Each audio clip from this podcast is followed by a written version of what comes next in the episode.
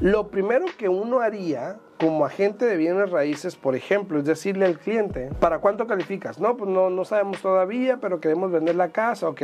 Mi primer instinto es, vamos a calificarnos. Primero, muchas personas tienen miedo eh, o, se, o se, se, se cohiben de vender una propiedad, por ejemplo, por el simple hecho de las mudanzas. Porque muchas veces eh, te tienes que mudar a un lugar y luego ver dónde vas a comprar, porque así era normalmente el proceso, ¿no? Vendías una casa, tenías el dinero, ahora veías qué comprabas y todo esto.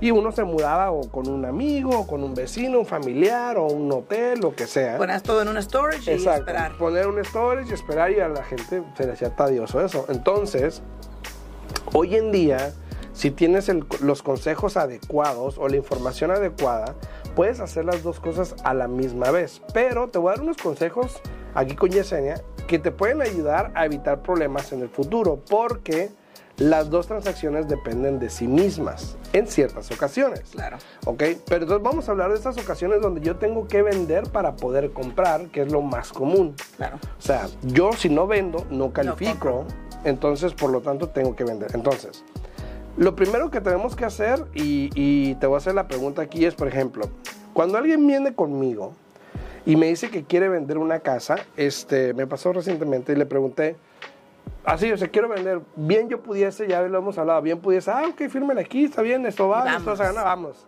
Pero la pregunta es, ok, ¿y qué plan tienes después, Exacto. Que, que ahí eso es muy importante.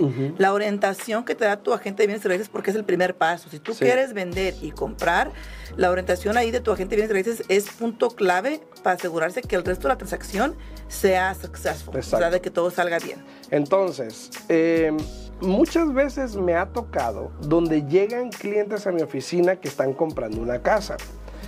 Y cuando me empiezan a comentar que están vendiendo otra casa, la pregunta es por qué no está trabajando con la gente que le está vendiendo su casa.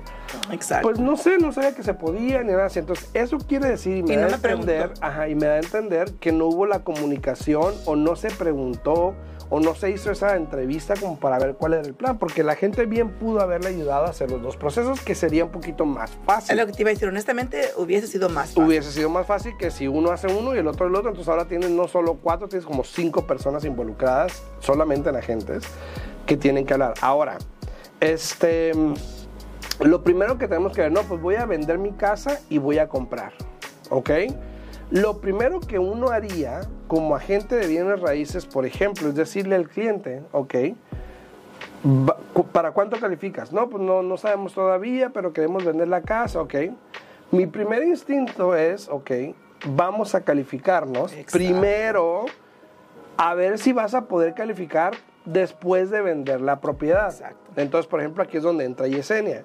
Yesenia se encargaría en este, en este proceso de hablar con el cliente, juntar los documentos, aprobar el cliente, asumiendo que no tiene la deuda ya de la propiedad y que tiene el enganche de lo que va a sacar de la venta de propiedad y qué programas y cómo pudiese calificar, ¿no? Claro, no, sí, eso es muy importante. Me ha tocado situaciones donde de repente viene un cliente que lo califiquemos y no califica y dice, y, y ya está vendida la casa. Me hicieron vender mi casa y no me dijeron nada. Le dije, ¿sabes qué? Le dije, lo siento mucho. Le dije, yo no puedo hacer nada, no sé qué fue lo que sucedió pero eso es muy importante. E, el primer paso, como tú acabas de mencionar, yo pienso que si yo yo fuera, yo fuera agente de bienes raíces, el primer paso sería con la persona que quiere vender. ¿Sabes qué quieres vender? ¿Cuál es tu intención?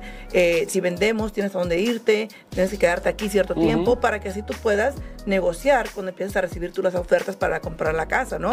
Una vez que vienen con nosotros, nosotros este, hablamos con el agente, en este caso Alfredo, hey, al vender la casa, ¿cuánto va a recibir el cliente? Exacto. ¿Qué estás esperando para que él va a recibir dinero monetario, no? Ok, ¿sabe qué? cliente va a recibir tanto de ese dinero, cuánto es lo que quiere invertir de nuevo en la propiedad que usted va a comprar. Para así nosotros poder hacer los números correctamente, adecuadamente y dejarle saber, ok, mire, si entra con tanto dinero en su bolsillo para el enganche, ese será el pago mensual y califica para tanto. ¿Y qué haces tú, Alfredo, en este momento, no? Decide, ¿sabes qué? Vamos a mirar que está disponible. Exacto.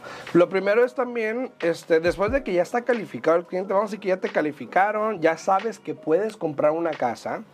Eh, lo siguiente es, ok, antes de firmar cualquier contrato de venta, yo diría, vamos a ver si lo que hay disponible por el monto que tú estás calificando es factible para ti. Claro. ¿Por qué? Porque estás vendiendo tu casa, la pones en contrato, ya hay un comprador, ya vas a cerrar, empiezas a buscar casas y en el precio que estás no encuentras nada, que, te que, que, te guste o que cumpla tus necesidades, vamos a decirlo de esa manera, dependiendo de la situación de cada quien, obvio. Pero vamos a decir que entonces ahora estás calificado y haces eso. Lo primero yo creo que tienes que hacer es, ok, déjame ver y pregúntale a tu agente, déjame ver qué es lo que hay disponible en el área con lo que yo califico para ver cuánto puedo puedo comprar, este, cómo puedo hacerle y todo eso. Si hay competencias, si no hay competencias, para saber si pues es una buena opción. Después yo creo que ya que tengamos una buena perspectiva de qué es lo que hay en el mercado, entonces entramos de lleno a lo que es poner la casa en el mercado y empezar el proceso de venta, ¿no? Primero, claro, antes de encontrar una casa. ¿Por qué? Yo sé que muchos van a decir, bueno, pues ¿por qué no encontramos la casa primero? ¿Por qué no nos ponemos en contrato primero una casa? Porque para poder ponerte en una casa en un contrato, en este caso específicamente que estamos hablando, hay una contingencia. Que en este caso tú tienes que vender tu casa para poder comprar. Entonces, cuando le digamos a la gente, la casa todavía no está en venta, todavía no está en contrato, lo primero que van a hacer, paso